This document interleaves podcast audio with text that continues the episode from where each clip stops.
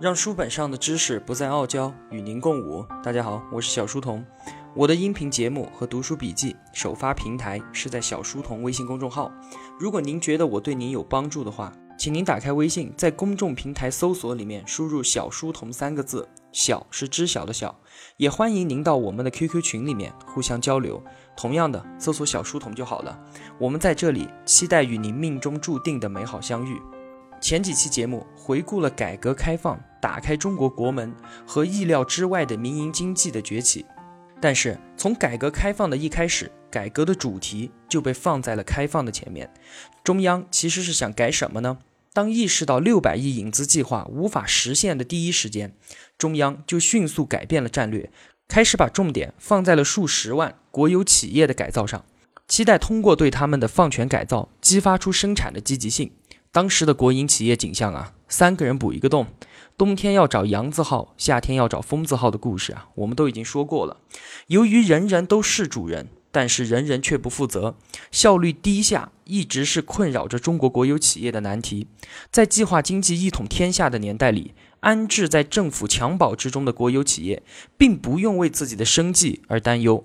所有的物资生产和分配都是由国家来调控，产品价格由国家来规定。国有企业只是一个计划经济体系下的一个车间，企业领导人则是名副其实的车间主任。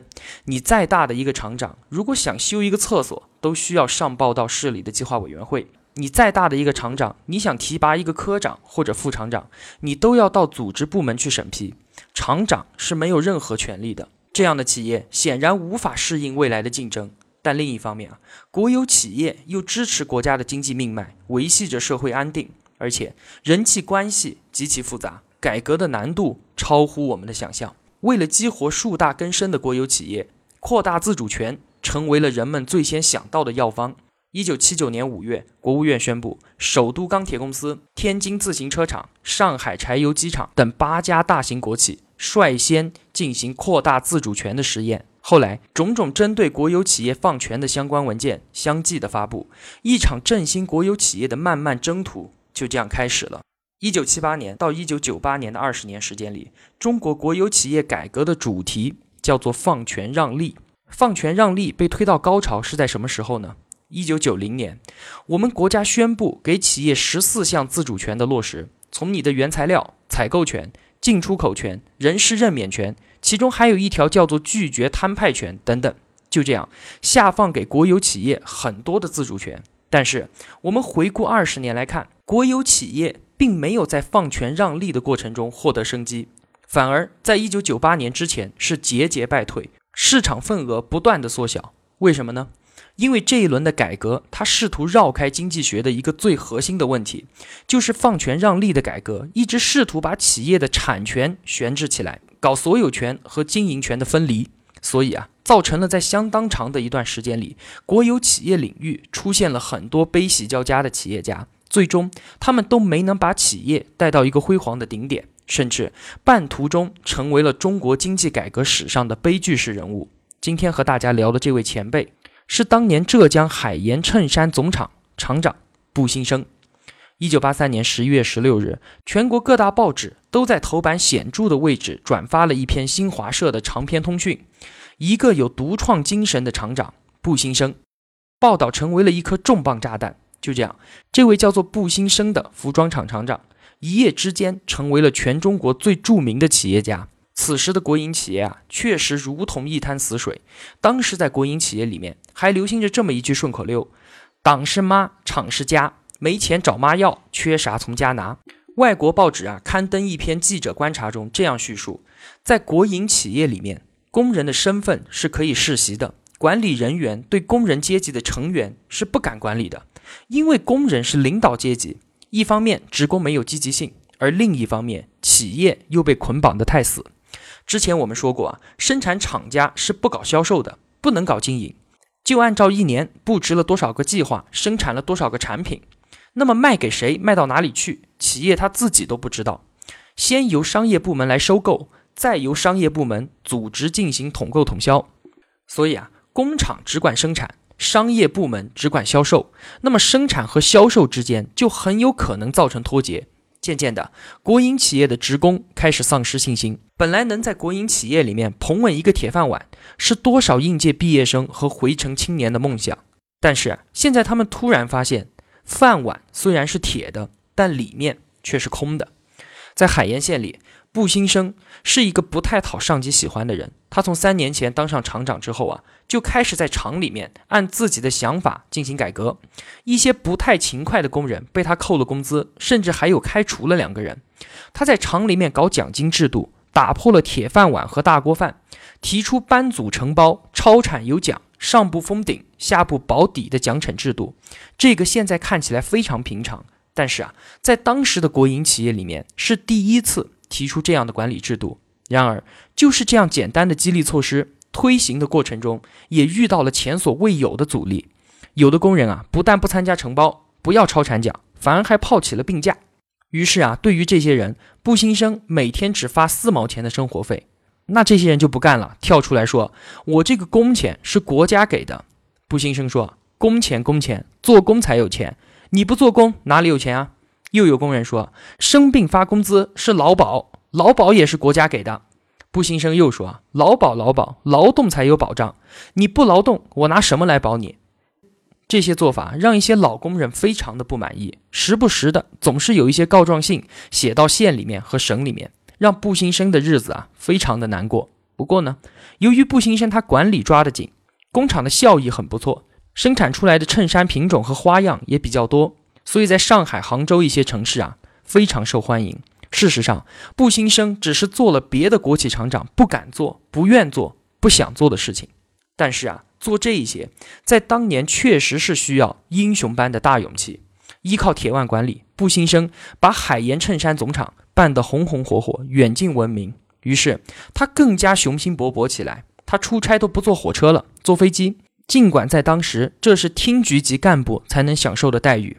而他只是不能再小的股级干部，他开订货会，用出租车把客商直接从上海接到海盐，公开送衬衫给他们。他甚至啊还别出心裁的跑去大上海做广告。布新生啊很自豪地说，当时的上海有三块广告牌，一块是日本三洋的广告，一块是中华牙膏的广告，最后一块就是他海盐衬衫总厂双燕牌衬衣的广告。当时这块广告牌啊，见证了布新生的辉煌。在一些新闻记者的帮助下，布新生很快发明了一些朗朗上口的改革顺口溜。分配原则是日算月结，实抄实奖，实欠实赔，奖优罚劣。生产方针是人无我有，人有我创，人赶我转。管理思想是生产上抓紧，管理上要严。经营思路是靠牌子吃饭能传代。靠关系吃饭要垮台，谁砸我的牌子，我就砸谁的饭碗。这些朴素而容易背诵的改革格言迅速传遍全国，成为了很多企业挂在厂内的标语口号和企业精神。布新生的这些观念啊，对于无数白手起家的民营企业来说，算得上是一堂最最生动的启蒙课。日后啊，很多在那个时候创业的企业家都回忆说，正是布新生的这些话，让他们。第一次接受到了市场化商业文化的洗礼，步新生的神话渐渐生成，他成为了一个管理专家，一位经营大师。从我们现在来看啊，党报系统在建国以来报道最多的先进人物，一个是雷锋，一个是焦裕禄，还有一个就是步新生。有人做了一个粗略的统计啊，仅仅是八四年的三月份，新华社播发布新生相关的报道就多达二十七篇。总共有三点四万字，甚至啊，就连海盐衬衫总厂召开一个全场大会，都可以上当时的新闻联播啊！这样的待遇啊，可谓是绝无仅有。这个时候的布新生已经是如日中天，他的心态也发生了微妙的变化。媒体铺天盖地、排山倒海的追捧，以致啊，引起了人们对布新生的尊敬，变成了崇拜，把他看成了一个无所不能的超人。邀请他来做报告的人啊，也排成了长队。那些企业报告，你说不新生还是可以的，但是啊，文化部门叫他去做文艺改革的报道，部队又请他去做军事改革的报告，好像只要加上“改革”二字，不新生他就什么事情都可以说了。这个时候的不新生啊，早已经不是当年的小裁缝了。面对镜头，他是那样的挥洒自如。没过多久啊，步新生巡回做报告和接待参观者，变成了他的主要工作内容。分身乏术的情况下，有关部门规定啊，只有厅局级以上的参观者才能够见到步新生本人，其他的人通通去听录音报告就可以了。我们之前说到的啊，乡镇企业家鲁冠球都差点吃了步新生的闭门羹。当时鲁冠球啊去拜访步新生，参观的人呢也确实很多。步新生也不认识鲁冠球啊，说鲁冠球哪里的？萧山万象节厂，不知道不知道，让他们去听录音吧。鲁冠球也很谦虚，带着一帮人啊就去听录音了。当时浙江日报的老记者啊周荣新老先生也在场，就跑去和步新生说：“老布啊，你搞毛啊？鲁冠球他也是改革名人啊，你是国营企业，他是乡镇企业，你们可以互相交流的。”这样啊，鲁冠球才见到了步新生，两人交谈了十五分钟。十五分钟之后，鲁冠球他们走出来，又一拨人紧接着挤进了步新生的办公室。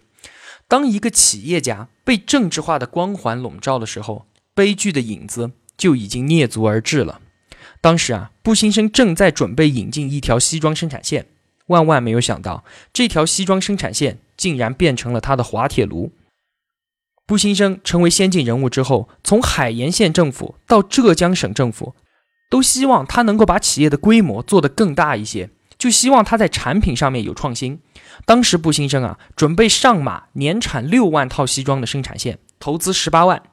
生产线呢是从日本引进的，但是这个计划报到上面去，上面就说了：“你步新生是什么人啊？你要办你就办全国最大的三十万套，过三年八十万套，就这样啊。”把十八万元的投资计划追加到了八十万元，屋漏偏逢连夜雨啊！到一九八七年前后，国内消费市场出现了周期性的萧条现象。步新生的西装流水线还没有建成，但是市场上面的西装都已经过剩了。就好比一艘船原来在海上航行，结果潮水一退，搁在沙滩上了，进退维谷。步新生的企业出现亏损之后啊，他自己也非常的紧张，当地政府也没有办法帮助他。只好把他的西装拿出来，给海盐城里面每人都发一套。结果啊，镇上面喝茶老爹、打渔翁和杀猪郎都穿上了步新生的西装。到一九八七年十一月，海盐衬衫总厂负债一千万元，亏损两百六十多万。这个厂的资产总额仅仅也只有一千万，资不抵债，实际上已经破产了。一九八八年一月，浙江省一个调查组在职工中做民意检测。百分之九十六的职工啊认为步新生不能再胜任。一月十五日，他就被免去了厂长职务。第二天，八八年的一月十六日，《人民日报》在头版位置刊登了一条消息，消息内容是啊，粗暴专横，伪疾忌医，步新生被免职。此后，步新生一生潦倒。当步新生成功的时候，媒体对他的报道是排山倒海，铺天盖地。都把他捧到天上去了，但是当他失败的时候，媒体又是集体讨伐，甚至是落井下石。就在步新生被免去厂长不久，《人民日报》又发表报道：“一人臣服，千夫所指。”里面有两句话：“成也萧何，败也萧何。”免职后的步新生如婢女被弃，他出走浙江，很快被人们淡忘。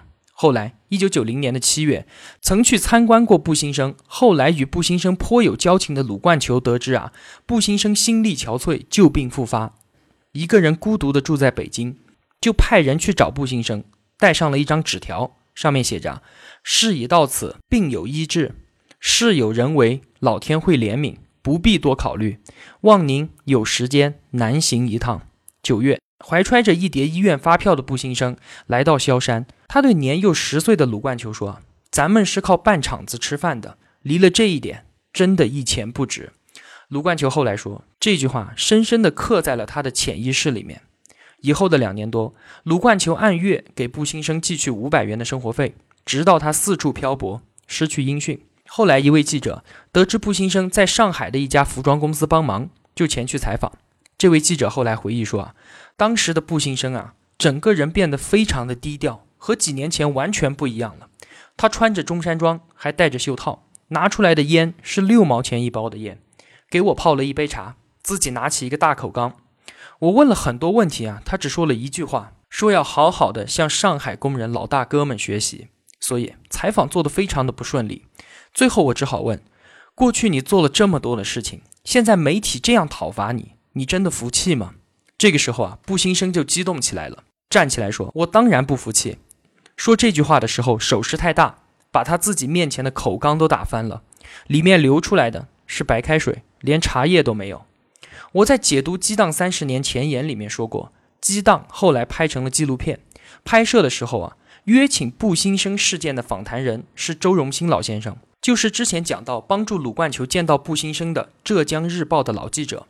吴晓波说啊，那天周老师坐车来了，在棚里面，他告诉我是步新生送他来的，现在就坐在车里，但是他不愿意跟大家见面。其实，在过去的很多年里，疾病缠身的步新生一直隐居在上海，他心里有很深的结，因为当年扩张是政府催促搞的。出了问题，全部又都怪罪到他身上，没有给他留一点的后路和一丝的尊严。他觉得时代对他自己不公，他不能原谅。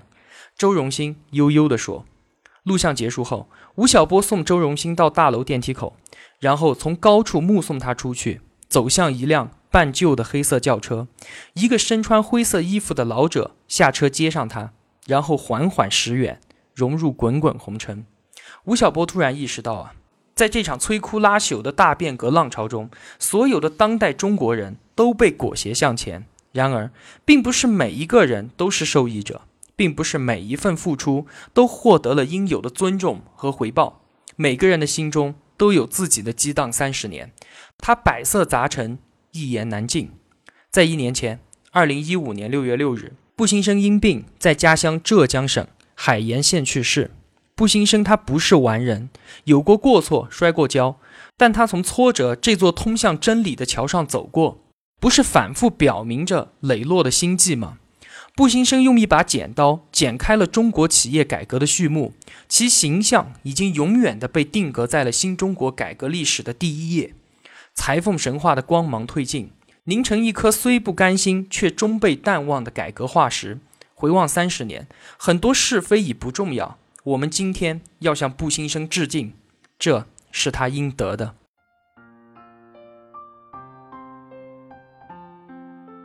小书童不才，在您面前献丑，只愿与您结伴而行，让求知的路上不再孤单。以上仅为学习所得，与您分享，如有偏误，还请斧正。小书童在此叩首。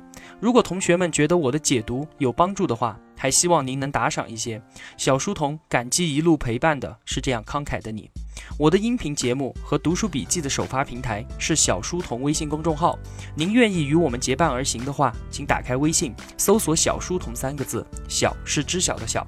也欢迎您到 QQ 群里面和我们互相交流，一样的搜索“小书童”就好了。我们在这里期待与您美好的相遇。